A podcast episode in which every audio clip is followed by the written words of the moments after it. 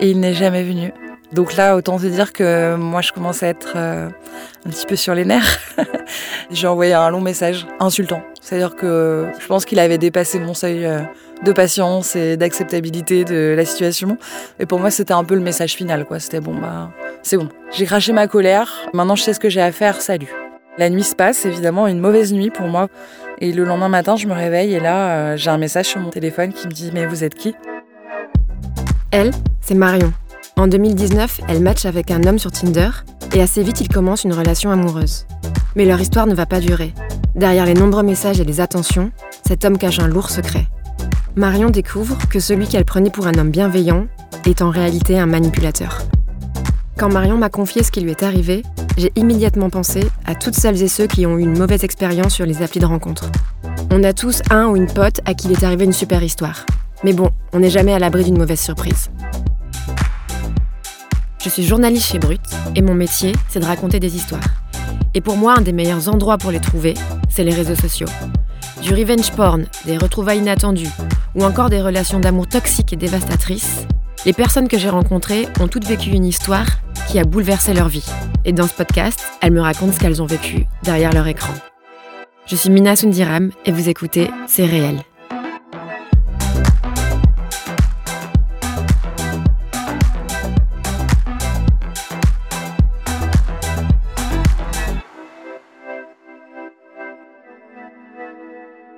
Bonjour Marion. Bonjour Mina. Je suis vraiment très contente que tu aies accepté de nous raconter ton histoire. Alors pour commencer, est-ce que tu peux te présenter? Je m'appelle Marion, j'ai 37 ans, je suis responsable communication, je travaille dans le secteur de l'énergie.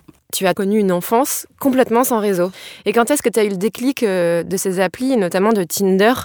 Parce que c'est là que tu as rencontré des hommes oui, tout à fait. Donc là, on est en 2015 et je me dis, bah, peut-être falloir que j'aille euh, tenter ma chance, euh, vu que ça semble être euh, le nouveau lieu de rencontre. J'étais très curieuse, j'avais vraiment envie de savoir et, j'y suis allée, tout simplement. Et alors, qu'est-ce que tu as trouvé?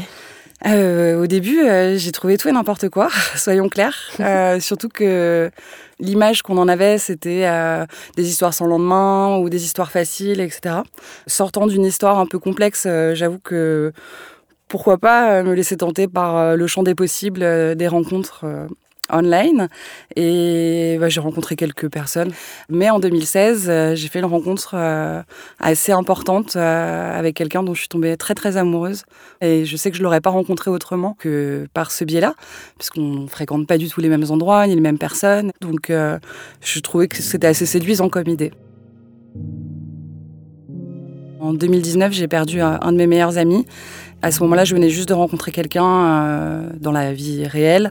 Je pense que j'étais beaucoup trop bouleversée euh, pour être en capacité de rentrer dans, dans une nouvelle histoire. Donc euh, c'est une histoire qui, a pris fin et voilà, un peu de temps est passé avant que je me restabilise et que je prenne mon courage à deux mains de me dire bon bah peut-être que là il serait bien de rencontrer quelqu'un. Du coup, je me suis réinscrite sur Tinder.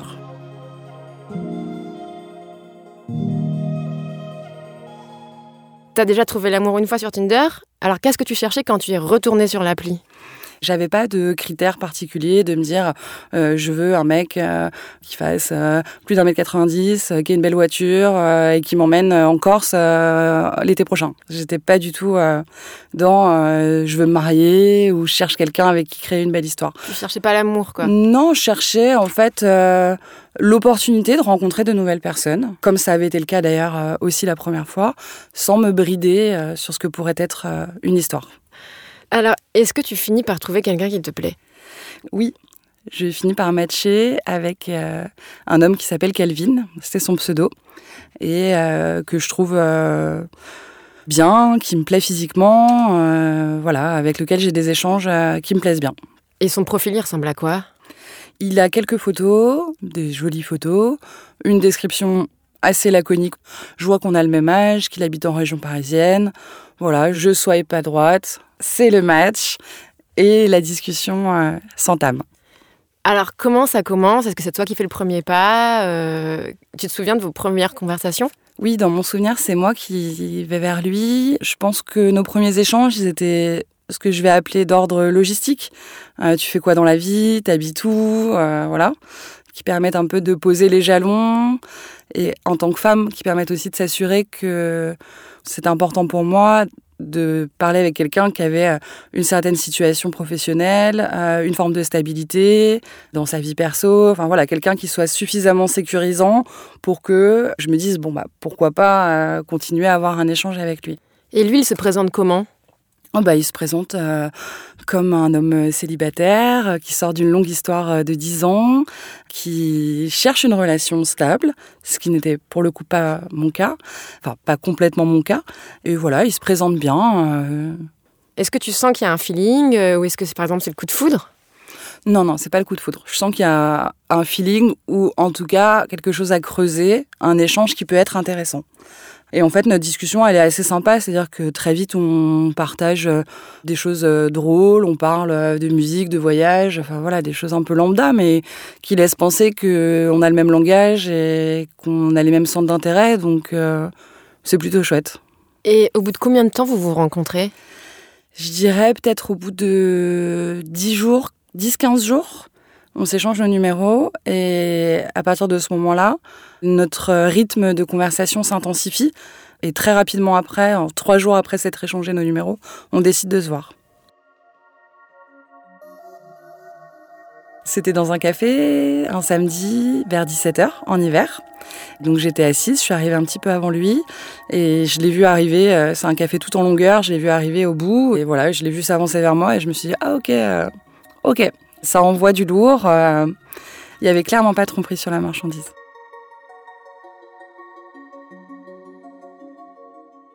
Est-ce que tu l'avais un peu euh, stalké avant de le rencontrer? Pas du tout. Euh, je savais pas grand-chose finalement de personnel. Je connaissais son prénom, qui n'est pas Calvin. Euh, il a un prénom qui est assez original voire unique, donc je préfère pas le communiquer ici, mais ça a son importance pour la suite de l'histoire. Très rapidement, dans notre conversation d'ailleurs, il me dit euh, son nom de famille. En tout cas, un nom de famille. Et lors de ce premier rendez-vous, j'imagine que tu te dis pas forcément qu'il y a un truc qui cloche. Je me dis pas qu'il y a un truc qui cloche. Euh, par contre, il y a quelques petites choses qui m'interpellent. Déjà, on se retrouve à 17h et il me dit qu'à 20h, il doit partir, faire plus de deux heures de route de voiture pour aller rencontrer la fille de sa meilleure amie qui vient de naître. Bon, je me dis, un samedi, euh, partir à 20h, arriver à 22h chez des gens pour rencontrer un bébé, c'est un peu étrange. Bizarre. Sans forcément souligner euh, ou évoquer mes doutes, il trouve une réponse assez lambda. Il me dit euh, Non, non, mais en fait, comme ça, je dors chez eux et puis je profite vraiment de la journée le lendemain. Ok. Bon, comme je suis un peu euh, taquine, je dis ah ouais, mais du coup t'as ramené quoi comme cadeau? Euh, Je voulais un peu voir euh, où est-ce qu'on allait. Et il me dit ben je vais acheter une peluche géante, des vêtements pour ma pote. Je vais acheter un abonnement à la salle de sport. Je me dis attends, tu offres un abonnement à une salle de sport à une nana qui vient d'avoir un bébé il y a deux jours, c'est un peu particulier. Je me formalise pas quoi. Je me dis ok bon, soit. Et comment vous vous quittez? Je me projetais pas du tout dans euh, je vais avoir une histoire avec ce mec. Euh, j'étais vraiment, euh, c'est une rencontre sympa.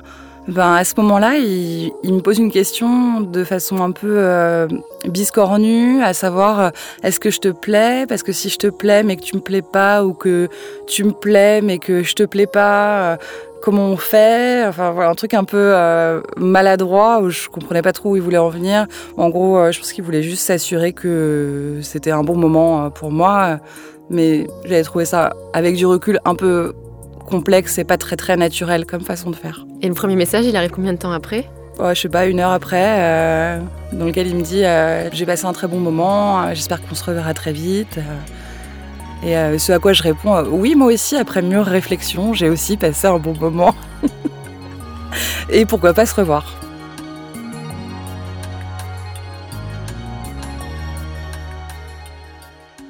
À partir de là, vous commencez une histoire? Bah, Moi, j'appelle pas ça une histoire, euh, mais en effet, à partir de ce moment-là, il y a euh, un lien euh, quotidien qui s'installe, où on s'envoie des messages, surtout lui, d'ailleurs, qui m'envoie des messages le matin, le soir. voilà, on est en train de tisser quelque chose. Et vous vous revoyez souvent? Ah bah, on se décide de se revoir une semaine après, et à partir de ce moment-là, euh, on devient plus intime et, et s'installe une relation Oui, qui ressemble plus à un début d'histoire de couple.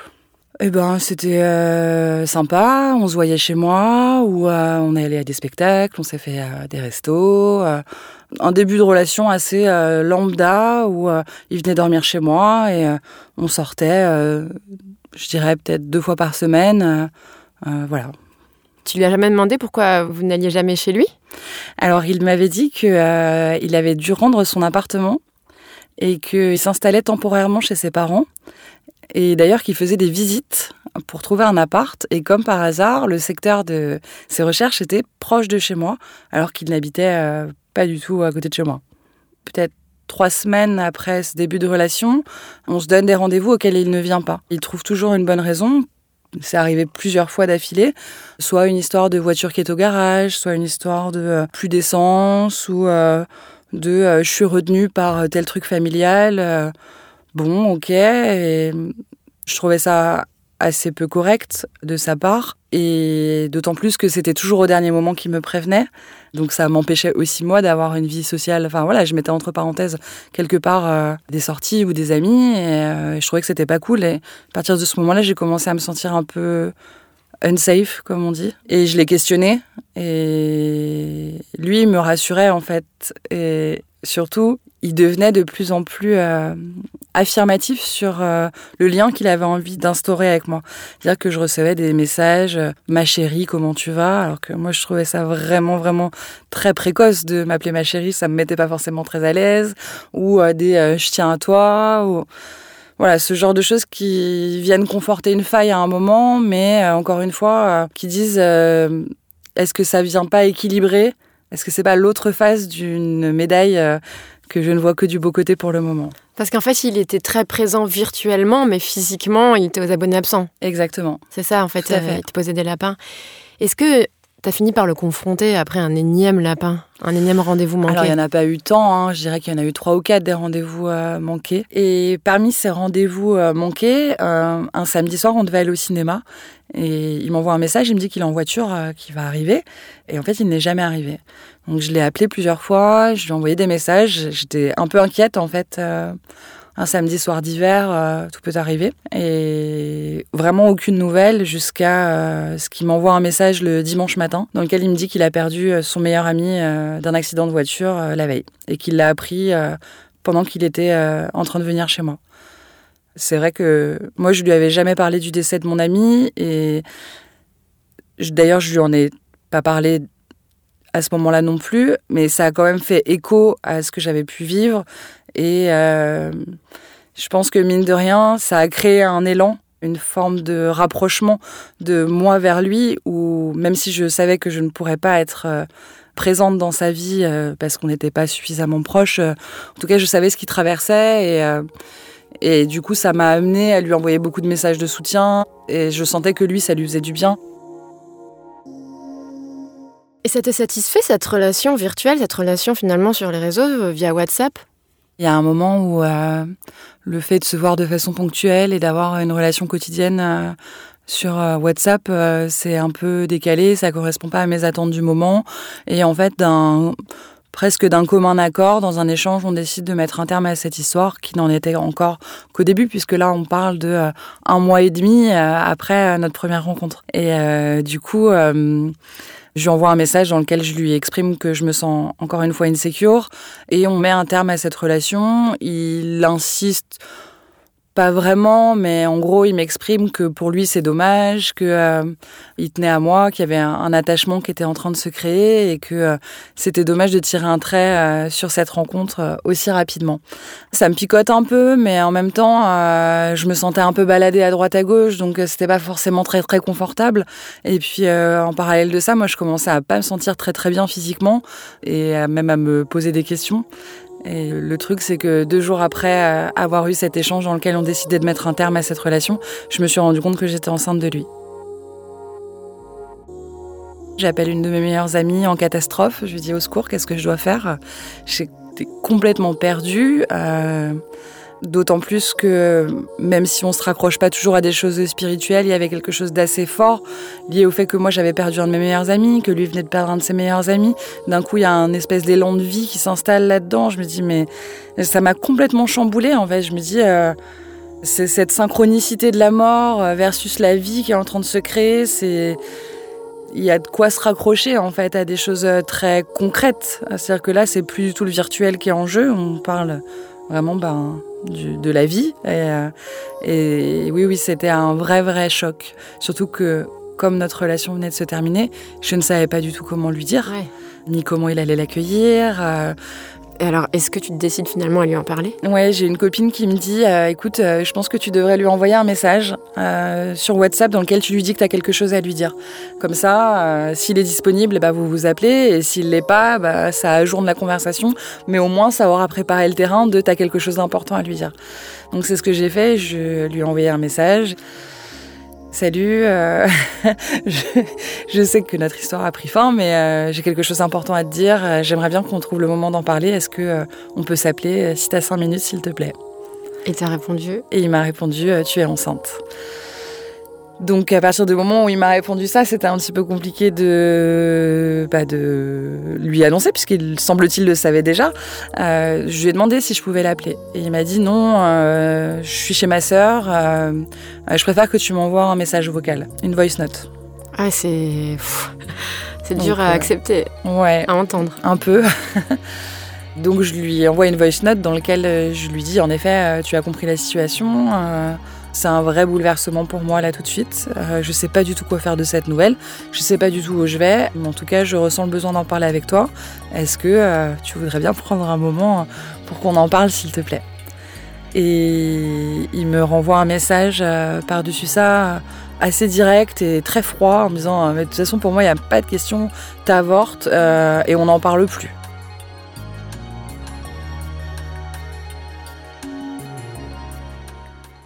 La nuit se passe.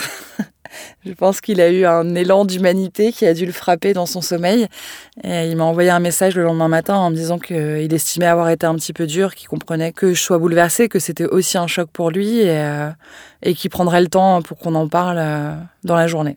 Et en fait, dans la journée, ben, j'ai pas spécialement eu de ces nouvelles. Et bah, donc là, moi, de mon côté, euh, même si aucune décision n'était prise, je commence à prendre euh, mes dispositions, euh, un rendez-vous euh, dans un centre IVG, parce que c'est aussi le moyen de savoir depuis combien de temps je suis enceinte, donc quels sont les choix qui s'offrent à moi, et puis aussi de de me dire ben je me back up.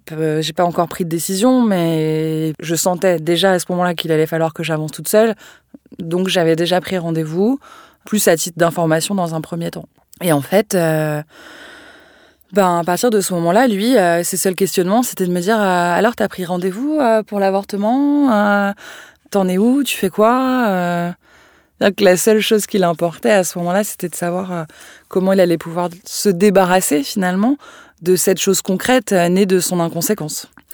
Du coup, je le tiens au courant au fur et à mesure. C'est-à-dire que j'ai rendez-vous trois jours après dans un centre IVG, je lui dis, et je lui exprime aussi très clairement que moi, je n'ai pas pris de décision et que j'aimerais vraiment qu'on en parle, euh, que je ressentais le besoin de le voir, d'avoir une discussion calme pour clarifier les choses, parce que c'était essentiel pour moi pour stabiliser mon choix à ce moment-là. Et donc, il me donne rendez-vous plusieurs fois, de la même façon que ça s'était passé pendant notre relation. En fait, c'est des rendez-vous auxquels il ne vient, pas. Ah ouais. Même après ça. Même après ça. Ok. Qui m'a donné euh, trois rendez-vous à manquer.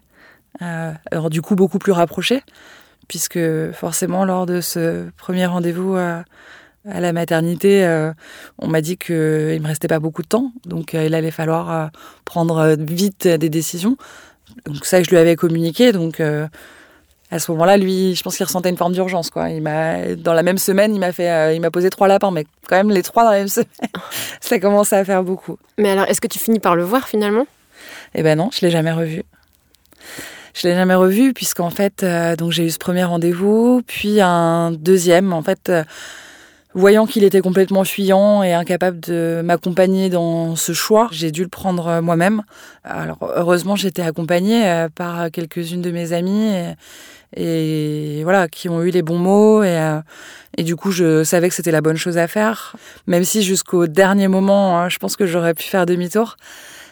Donc j'avais repris rendez-vous et j'avais dit voilà il faut qu'on prenne une date euh, pour euh, faire l'opération euh, qui me permettra de mettre fin à cette grossesse non désirée. Et donc ça c'était un vendredi matin, je fais ce deuxième rendez-vous et le week-end je me sens pas hyper bien et je lui dis je lui redis j'aimerais vraiment vraiment qu'on se voit quoi. Et le lundi il me dit ok pas de problème c'est vrai que je suis pas correcte avec toi ce soir je te promets je passe te voir. Je dis oui, oui, tu passes me voir et tu passes me voir chez moi. Donc, euh, on décide de se voir le soir chez moi. Rendez-vous à 19h30. Bon, ben, 19h30, moi, je prends mes dispositions. Je pars du boulot, je rentre chez moi. Il m'envoie un message dans lequel il me dit non. Euh, finalement, je dois rester un peu plus tard au boulot. Puis à 20h, il me dit non, mais finalement, je vais boire un verre avec mes boss. Puis à 20h30, non, mais finalement, je vais dîner avec eux. Bon, ça commençait à être un petit peu long, cette affaire. Et euh, vers 21h30, il me dit euh, c'est bon, je pars, euh, j'arrive.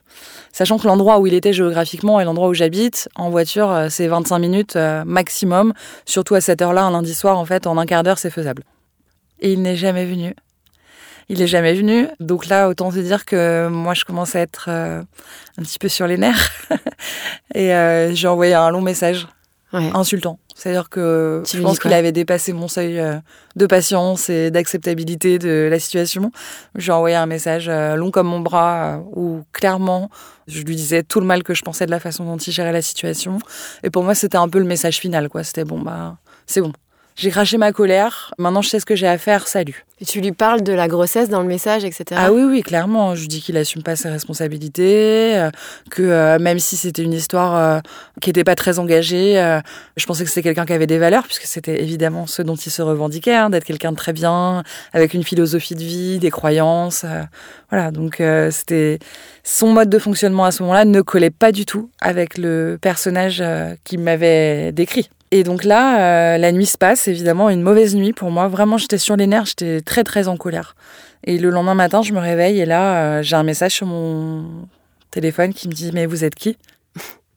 Tu te dis Attends, il a, il a perdu la tête en fait. Exactement, je me dis euh, Est-ce qu'il serait pas un petit peu en train de se foutre de ma gueule à vouloir me faire croire que je n'existe pas? Potentiellement on voyait déjà quand même les contours d'une personnalité un peu perverse à ce moment-là. Je me dis, franchement, euh, le tout pour le tout, il peut aussi la jouer. Euh, bah, je te connais pas, en fait, t'es qui? Et donc, bah, je réponds. Hein, euh, je dis, bah, je suis Marion. et toi, t'es qui? Et la personne me répond, bah, je suis la sœur de Kelvin. Ah, ok. Donc là, j'ai un peu du mal à comprendre. Et elle me repose la question, elle me dit, mais tu es qui? Je dis, bah, je suis Marion, j'entretiens une relation avec lui depuis quelques semaines. Et d'ailleurs, je suis enceinte. Euh, j'aimerais bien pouvoir avoir un échange avec lui. C'est-à-dire que moi, à ce moment-là, je dis tout. Bah, rien à cacher. Enfin, je dis, euh, je dis la situation telle qu'elle est. Et là, euh, la personne me dit, mais n'importe quoi, c'est impossible. mais t'es qui? Mais tu l'as rencontré comment? Mais est-ce que qu'est-ce qui me prouve que tu existes vraiment? Est-ce que tu sais même qui je suis moi si oui, euh, il t'a forcément parlé de nous puisqu'il est très famille. Donc dis-moi euh, mon prénom. Enfin voilà, la personne essayait de me tester pour savoir si je la connaissais quoi. Il t'avait déjà parlé de sa sœur auparavant Oui, oui, tout à fait. Donc tu connaissais son prénom Je connaissais son prénom, mais alors à ce moment-là, j'ai eu un gros blanc. impossible de lui dire son prénom. Vraiment impossible. Mais par contre, il m'avait aussi parlé de deux de ses meilleurs potes, dont je me rappelais les prénoms. Et je lui dis, bah, je pense qu'il a parlé de moi à telle et telle personne, donc euh, si tu as envie de vérifier mon existence, tu n'as qu'à leur poser la question. Et là, elle revient vers moi quelques minutes après, elle me dit, oui, oui, en effet, je leur ai posé la question, ils m'ont confirmé que tu existais et qu'il avait souhaité mettre un terme à cette relation qui était, semble-t-il, euh, assez toxique. Et donc, elle me dit euh, aussi rapidement, là, il est en garde à vue, tu n'auras pas de ses nouvelles, je pense que tu ne lui reparleras jamais. Il t'a pas tout dit de qui il est, certainement pour te protéger. En tout cas, je serai toi, j'essaierai de ne pas en savoir plus. Ne te pose pas de questions, va avorter et euh, passe à autre chose. Bon, d'accord. Et est-ce que pendant cette conversation que tu as avec sa sœur, est-ce que tu essaies d'en apprendre plus sur lui? Parce que tu te dis, attends, en fait, j'ai affaire à un, un mytho, quoi. Ouais, ouais, je, je, la questionne sur les raisons de sa garde à vue, sur potentiellement ce qu'il m'aurait pas dit. Moi, à ce moment-là, je me pose énormément de questions. Je me dis, il est en garde à vue, euh, qu'est-ce que, enfin, où est-ce que j'ai mis les pieds? Est-ce que le mec, euh, c'est un gangster euh, Tu vois, genre la mafia, euh, c'est un Mac, j'en sais rien. Enfin, tu vois, il y a plein, plein de choses qui me viennent en tête à, à ce moment-là où je me dis, finalement, comme elle est en train de me le dire, je ne sais rien de lui. Et ça m'a sauté aux yeux, en fait. C'est-à-dire que je me rendais compte que ça faisait deux mois que j'entretenais une relation avec quelqu'un dont finalement je savais pas grand-chose. Et cette conversation, elle a eu lieu dans le RER. J'allais au boulot. Et euh, arrivé à, sur mon lieu de travail, déjà j'étais toute tremblante, de colère, de nerfs, tout ce qu'on veut. Et euh, j'ai pris mon ordinateur, je me suis enfermée dans une salle de réunion et euh, je me suis dit, il euh, faut que je découvre la vérité. Je, je veux savoir qui est cette personne.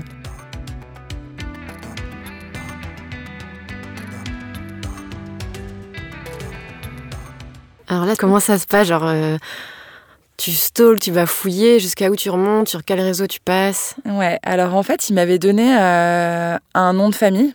Donc je reprécise que Calvin, c'est pas son prénom. Il avait vraiment un prénom plus original, très très peu commun. Et euh, j'avais son nom de famille et je savais où il travaillait. Donc la première chose que j'ai fait, c'est que j'ai appelé à son travail en disant bah, bonjour, je voudrais parler à euh, Calvin X.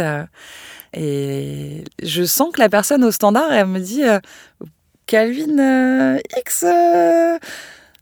Je dis bah oui. Elle me dit non, non, mais il n'est pas disponible, il va être absent pendant quelques jours.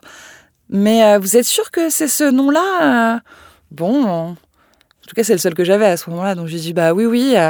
mais bon, c'est pas grave. Évidemment, je m'étais fait passer pour une commerciale de je sais pas quelle boîte d'imprimante ou une connerie comme ça. Donc je me dis bah c'est pas là que je vais avoir les infos. Je vais sur LinkedIn, je stalk tous les gens de son entreprise. Et là en fait, je reconnais des visages de personnes qui étaient sur des photos qu'il m'avait envoyées où il m'avait dit qu'il était avec ses amis en vacances. Donc là je me dis bah il doit être ami avec ses collègues. Bon. J'envoie un message euh, via Messenger euh, à l'un d'eux dans lequel je lui dis est-ce que tu connais euh, Calvin euh, machin? J'ai quelques questions à te poser. Est-ce que tu pourrais euh, revenir vers moi dès que possible? Bon, il s'est avéré qu'au final, c'est pas par lui que j'ai eu le fin mot de l'histoire, mais cette personne m'a répondu un peu plus tard dans la journée. Et d'ailleurs, m'a répondu euh, en me disant oui, oui, je peux te, je travaille plus dans cette entreprise, mais je peux répondre à tes questions. Et en échangeant rapidement, il m'a dit non mais moi c'est pas un pote, euh, j'ai pas confiance en lui. Et les photos qu'il t'a envoyées, en fait, euh, c'était un séminaire qu'on a fait à Malte, euh, séminaire de boulot. Donc voilà. Alors il t'a menti quoi. En fait, c'est pas du ses potes quoi, c'était ses, ses collègues. C'était ses collègues dans un séminaire de taf. Là, tu te dis ok, il m'a donné un mauvais nom de famille? Oui, je me dis il m'a donné un mauvais nom de famille, mais peut-être aussi potentiellement un faux prénom, hein, je ne sais pas. Du coup, je recherche sur Facebook, sur Instagram, sur Twitter, avec son prénom et ce faux nom de famille, son prénom décomposé. Il a un prénom original, mais qui finalement, euh, à l'échelle mondiale, euh, ne l'est pas tant. Donc euh, sur Facebook, j'avais 1000 personnes qui ressortaient. Enfin, c'était un enfer impossible de, remettre la main sur lui. Je vais sur la page Facebook de son entreprise, je le vois en photo, je me dis est-ce qu'il est tagué? Non, il n'est pas tagué. Bon, d'accord. Sur la page Twitter de sa boîte, pareil, je vois des extraits de vidéos. Je au moins, je sais qu'il travaille vraiment dans cette entreprise. C'est vraiment son prénom, semble-t-il, puisqu'au téléphone, la personne n'avait pas l'air non plus surprise. Mais il me manque forcément une clé de compréhension et c'est son nom de famille. Et du coup, là, euh, ça m'est venu comme un, éclair euh, de génie. Je me suis dit, alors, je sais quel âge il a, je sais où il a grandi, et je connais son prénom. Je sais qu'il a son bac. Je vais regarder les résultats du bac dans le Val d'Oise en 2002. 2003, voilà, j'épluche en gros toute la liste des résultats du bac sur le site du Parisien, sur le Val d'Oise ces années-là. Et, et j'étais en mode robot, je scannais les noms un par un. C'était un peu spécial comme expérience, mais euh, en tout cas, ça a apporté ses fruits puisque j'ai fini par tomber sur lui. Alors, une fois que tu as retrouvé sa vraie identité euh, via les résultats du bac, qu'est-ce que tu fais? Je refais toutes les mêmes recherches que celles que j'avais fait précédemment avec son prénom et ce nouveau nom de famille, euh, LinkedIn, Twitter, etc. et Facebook. Sauf que sur Facebook, je le trouve pas. Mais je trouve une femme qui porte son nom de famille Et je me dis, euh, ben, allons voir, hein, euh, menons l'enquête jusqu'au bout. Je vais sur son profil, il n'y a pas grand-chose, mais par contre, il y a une personne qui commente toutes ses photos de profil, et cette personne a un prénom qui est un des prénoms de ses amis dont il m'avait parlé. Donc du coup, je clique sur euh, le profil de cette personne, et en allant fouiller dans les photos de cette personne-là, je tombe sur un album photo d'un mariage qui était en fait donc le mariage de Calvin avec avec Amélie, euh, qui avait eu lieu donc euh, dix ans auparavant. Euh, Waouh Et ben je, à la fois je tombe des nues et en même temps je me sens un peu comment dire soulagée d'enfin détenir une forme de vérité dans toute cette histoire. Même si tu connais sa véritable identité, que en fait, ça y est, tu commences un peu à connaître la vérité, j'ose même pas imaginer l'état dans lequel tu te trouves. Je suis dans un état euh, de chamboulement interne, fort, de colère intense contre lui, vraiment. Et aussi contre sa sœur, avec qui j'ai eu un échange le matin. je me suis dit, mais pourquoi elle m'a pas dit la vérité? Euh, à ce moment-là Pourquoi laisser les gens face à eux-mêmes, comme si tout ça n'avait pas existé, alors que on sait bien que tout ça, c'est réel? Et en même temps, j'ai un espèce de petit sentiment de, c'est très idiot à dire, mais de fierté, de me dire ok, je suis pas si idiote que ça. On a beau essayer de me prendre pour une folle depuis le début, par mes propres moyens, j'ai réussi à approcher une vérité qui va peut-être me permettre d'avoir le fin mot de l'histoire. Ah parce que tu t'arrêtes pas là? Non non, je me suis pas arrêtée là. Je voulais vraiment euh, aller jusqu'au bout, et donc j'ai renvoyé un message sur WhatsApp. Euh, à son numéro, qui était piloté par sa sœur euh, jusqu'à ce moment-là. Et euh, sur mon message, je dis simplement, au fait, euh, comment va Amélie? Et là, la personne me répond du tac au tac, ah bon, vous la connaissez? Et je réponds non, pas encore. Et là, elle me répond, c'est à elle que vous êtes en train de parler. Donc là, tu parlais à sa femme. Ouais. Là, je pense que j'ai une petite partie de mon cœur qui s'est brisée quand même parce que pas parce que ça devenait vraiment concret en fait. Euh, et elle m'envoie un message, elle me dit Est-ce que je peux vous appeler dans cinq minutes? Je dis évidemment. Et en fait, on a eu un échange téléphonique euh, bouleversant où elle, elle venait de découvrir euh, donc euh, toute la conversation qu'on avait eue le matin avec sa sœur. Donc elle était en train de découvrir la situation. Elle était complètement bouleversée. Je pense que c'est clairement la terre s'ouvrait sous ses pieds. Elle me dit qu'elle a trois enfants, que c'est le jour de l'anniversaire de sa fille la plus petite que lui est en garde à vue, qu'elle est complètement perdue, qu'elle comprend rien à l'histoire. C'est-à-dire que elle-même, en fait, elle pensait simplement qu'il était en garde à vue et pas que euh, il s'était fait arrêter en voiture en venant chez moi. Enfin, voilà. Donc, en fait, on discute euh, de façon assez calme. En tout cas, j'ai trouvé qu'elle avait eu l'intelligence de pas du tout m'attaquer. On s'est pas confronté. On a vraiment eu un échange de femme à femme qui ont chacune envie de comprendre la situation et euh, et voilà, et en fait, avec les éléments que je lui donnais, elle a commencé à reconstituer les choses le pourquoi il s'était fait arrêter la veille. Il s'est fait arrêter pour euh, alcoolémie au volant euh, et sa sœur était en voiture avec lui. Donc il s'est fait arrêter pour euh, un excès de vitesse et il a donné son téléphone à sa sœur. Il lui a dit prends mon téléphone, efface tout et donne-le à Amélie parce que je pense que lui avait des antécédents et en effet pour une simple alcoolémie on n'est pas emmené en garde à vue. En fait ils l'ont emmené au commissariat, il y a passé 48 heures, enfin presque 48 heures en garde à vue donc euh, le fil de l'histoire, c'est qu'il a effectivement dîné avec euh, ses patrons, qu'il a récupéré sa sœur, qu'il a voulu déposer à une gare en région parisienne, sauf que à ce moment-là, ils se sont fait arrêter par la police et elle a dû partir par ses propres moyens. Donc c'est pour ça que c'était elle qui m'écrivait le matin. Et en fait, elle a donné son téléphone à Amélie dans la matinée, sachant qu'elle avait fait remonter l'ensemble des éléments euh, qu'il lui avait demandé d'effacer la veille, donc tout son iCloud, tout son fil WhatsApp. Donc sa femme, à ce moment-là, a eu accès à l'ensemble de la conversation qu'on avait depuis le premier jour. Les photos, les vidéos. Elle m'a dit, je, là, en même temps que je te parle, je, vois, en fait, je vois la réalité de ce que tu me décris. Et, en fait, elle était euh, bouleversée. Et ce que j'ai trouvé très touchant, c'est qu'elle était désolée, comme une femme euh, entre guillemets dévouée et très loyale. Je pense qu'elle se sentait tout aussi responsable que lui de cette situation. Et elle s'est platement excusée. En fait, on était désolés l'une et l'autre hein, euh, d'avoir cet échange euh, vraiment pas agréable du tout. Et lui, quand il finit par sortir de garde à vue, qu'est-ce qui se passe? Alors elle, l'après-midi, avant qu'il sorte de garde à vue, elle m'avait dit, je pense qu'il va sortir aujourd'hui, je veux le confronter. Je lui avais dit, tout ça vous appartient. La seule chose que je te demande, c'est à un moment, j'aimerais bien pouvoir avoir un échange avec lui pour clore le dossier et que je puisse avancer sereinement dans mon coin. Et en fait, quand il est sorti de garde à vue, il est arrivé chez eux et elle m'a envoyé un message très rapidement en me disant euh, il est rentré et il m'a raconté toute la vérité, euh, toute l'histoire euh, dès qu'il est arrivé. Ok, pourquoi pas. Et elle me dit voilà, c'est très difficile, je suis clairement en train de passer un mauvais moment, ce que je comprends.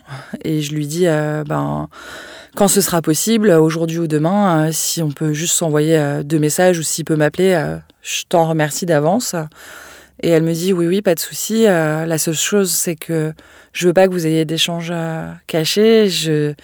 Sache que si c'est par SMS, je lirai tous les messages et si c'est par téléphone, vous serez sur haut-parleur. Ce que je peux complètement comprendre à ce stade de l'histoire, c'est-à-dire qu'elle, elle essayait aussi de se protéger et, de s'assurer que cette histoire n'était pas plus bancale encore que ce que ça semblait être et s'assurer aussi de ma sincérité à moi. C'est-à-dire que moi, je voulais vraiment pas être avec lui et que j'allais pas essayer, entre guillemets, de lui voler son mari. C'est pas du tout l'objectif d'ailleurs. Donc en fait, euh, le soir, un petit peu plus tard, il m'a envoyé un message. ouais, je, sais même pas comment dire, euh, un message dans lequel il m'a dit Pardon Marion. Oh en gros, c'était ça. Le minimum syndical, ah comme on dit. Ouais, ouais. Ça m'a un peu agacée. Du coup, je lui ai dit J'aimerais bien te poser juste deux ou trois questions et puis après on va arrêter euh, cet échange qui va mener à rien. Je lui ai demandé du coup euh, pourquoi il m'avait menti, pourquoi il avait menti tout simplement. Et voilà, euh, en fait il m'a répondu des mots assez désagréables à ce moment-là en m'expliquant que comme il savait que je n'étais pas son style, il avait moins de difficultés à me mentir et à cultiver son mensonge parce qu'il savait très bien qu'il y aurait aucune histoire entre nous. Il m'a aussi expliqué qu'il avait des problèmes dans son couple, que c'était ça qui l'avait amené à, raconter cette histoire, que euh, de toute façon, il n'avait jamais été très à l'aise avec les sites de rencontres, mais qu'il voulait faire l'expérience et qu'il n'était pas à l'aise parce qu'il savait très bien qu'on pouvait se faire passer pour quelqu'un d'autre, quelqu'un qu'on n'est pas, sauf que le naturel euh, l'avait rattrapé et qu'il euh, s'était pris au piège de son propre mensonge. Est-ce qu'il a fini par te parler de cette grossesse? Pas du tout. Pas du tout. En gros, il m'a juste demandé euh, quand est-ce qu'allait avoir lieu l'intervention. Et voilà, euh, je pense qu'il avait besoin de s'assurer, euh, encore une fois, que cette histoire allait se clôturer complètement et qu'il n'y aurait pas d'autres traces que celles qu'il avait laissées dans sa vie de couple.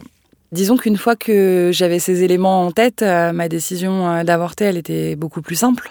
Là, c'était très affirmé que je voulais pas du tout partager un être humain, enfin en tout cas créer un être humain avec lui. Et du coup, ben, j'ai avancé toute seule. Euh, C'est-à-dire que là, les choses étaient clarifiées et, je suis allée euh, faire l'intervention euh, seule et accompagnée de mes amis en amont et après qui ont été très présents, heureusement, qui m'ont pas laissé toute seule le week-end qui a suivi. Et lui m'a simplement envoyé un message le jour de l'intervention en me disant comment ça s'est passé. Message auquel j'ai pas répondu en fait. Je crois que j'avais vraiment besoin de couper à ce moment-là. Le week-end s'est passé et donc j'étais en arrêt forcément quelques jours après. Et euh, ben, chute d'hormones ou euh, retour de colère, je ne sais pas. Je lui envoie un message euh, pas très sympa. Finalement, je réponds à sa question. Je dis bah, écoute, ça s'est passé comme ça devait se passer. Et, je trouve que tu as vraiment été en dessous de tout. Et, et, je suis super en colère. Et lui, il me répond de façon pas très sympa en fait, en me disant que euh, les événements de la vie, ça dépend toujours sous quel angle on les regarde, euh, que euh, avec un peu d'optimisme, je pourrais peut-être me rendre compte que ça m'a servi à quelque chose, c'était une leçon. Et il a cette phrase euh, absolument ultime dans laquelle il me dit, euh, tu sais, euh, les systèmes de sécurité informatique se sont renforcés grâce aux attaques des hackers. S'il n'y avait pas eu des hackers sur Internet, les pare-feux se seraient jamais érigés comme ils le sont aujourd'hui. Finalement, c'est grâce à lui, ou en tout cas grâce à ce qui s'était passé, ça me permettait d'élever mon niveau de vigilance par rapport aux hommes. En fait, dans tout ce que tu m'as raconté, il y a quelque chose en fait qui est dingue, c'est qu'il a une double vie, mais il t'a quand même donné des éléments réels sur sa vie, son prénom, son âge, son département, son travail. Ouais, ouais, bah en fait, ça a fait écho à, une série euh, qui s'appelle Le Bureau des légendes, dans laquelle, à un moment, euh, Malotru, qui est joué par Mathieu Kassovitz, explique euh, pour que ta légende soit crédible, il faut qu'elle soit le plus proche de ta réalité. En fait, c'était un peu ça qui s'est passé, c'est-à-dire que il a tricoté un personnage, mais avec les fondations de ce qu'il est réellement. Merci Marion, merci de t'être confiée à ce micro. Je sais que c'était pas facile pour toi de revenir sur cette histoire. Et merci pour ta sincérité. Bah, merci à toi pour ton écoute et euh, merci beaucoup Mina. Vous venez d'écouter un nouvel épisode de C'est réel. Retrouvez-nous sur toutes les plateformes d'écoute et découvrez nos autres podcasts originaux, L'envers de l'assiette et Bruit. À bientôt pour un nouvel épisode. C'est est un podcast original de Brut, produit par Paradiso Media, écrit par Mina Sundiram et Lisiane Larbani.